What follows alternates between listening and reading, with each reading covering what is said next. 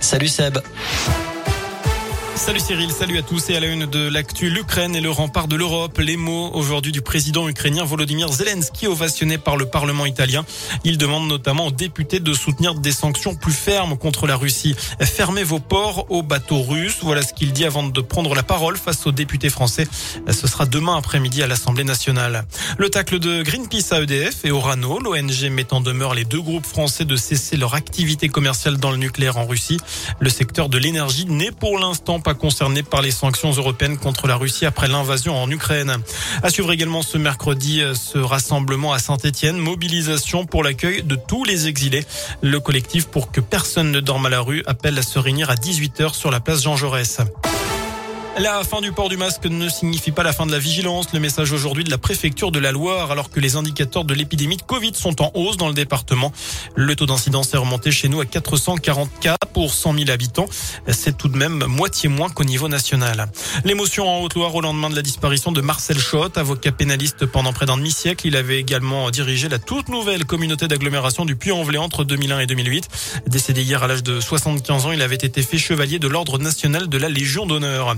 En bref, il était tombé d'une échelle le 8 mars dernier à Husson en forêt. Un homme de 69 ans est décédé en fin de semaine dernière. Il était dans le coma depuis 10 jours. D'après le progrès, le sexagénaire avait été victime d'un traumatisme crânien après une chute alors qu'il réparait un volet roulant de son habitation. Enfin, toujours dans la région, notez que la terre a légèrement tremblé ce matin dans le département de la Haute-Loire. Séisme de magnitude 2 sur l'échelle de Richter près de la commune de Blanzac, notamment à une dizaine de kilomètres du puits, selon le RENAS, le réseau national de surveillance sismique.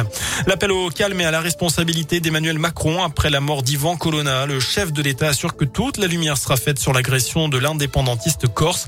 Manifestement, il y a un dysfonctionnement très grave, selon Gabriel Attal, le porte-parole du gouvernement, condamné à la perpétuité pour l'assassinat du préfet Erignac. Ivan Colonna est mort hier, trois semaines après avoir été agressé par un co-détenu radicalisé à la prison d'Arles. On passe au sport et du foot. De quoi faire des envieux? L'équipe a dévoilé aujourd'hui le nouveau classement des salaires de Ligue 1 avec un PSG ultra dominateur, plus de 4 millions d'euros bruts mensuels pour Neymar notamment. À Saint-Etienne, on apprend que Wabi Kazri touche 290 000 euros par mois, alors que Joris Gagnon, qui n'a toujours pas joué depuis son arrivée, a accepté de baisser son salaire de 30 000 à 5 000 euros avant l'officialisation de son contrat en janvier. Pascal Duprat émarge lui à 30 000 euros bruts par mois, chiffre qui pourrait grimper avec une prime de 250 000 euros en cas de maintien en Ligue 1. Enfin, qui pour rejoindre notamment Marcon et trois gros parmi les chefs triplement étoilés. C'est aujourd'hui dans une demi-heure notamment hein, que le palmarès 2022 du guide Michelin sera dévoilé. Voilà pour l'essentiel de l'actu. Info de retour bien entendu dans une demi-heure. Et d'ici là, je vous laisse en compagnie de Cyril. À tout à l'heure. Vu ce que je me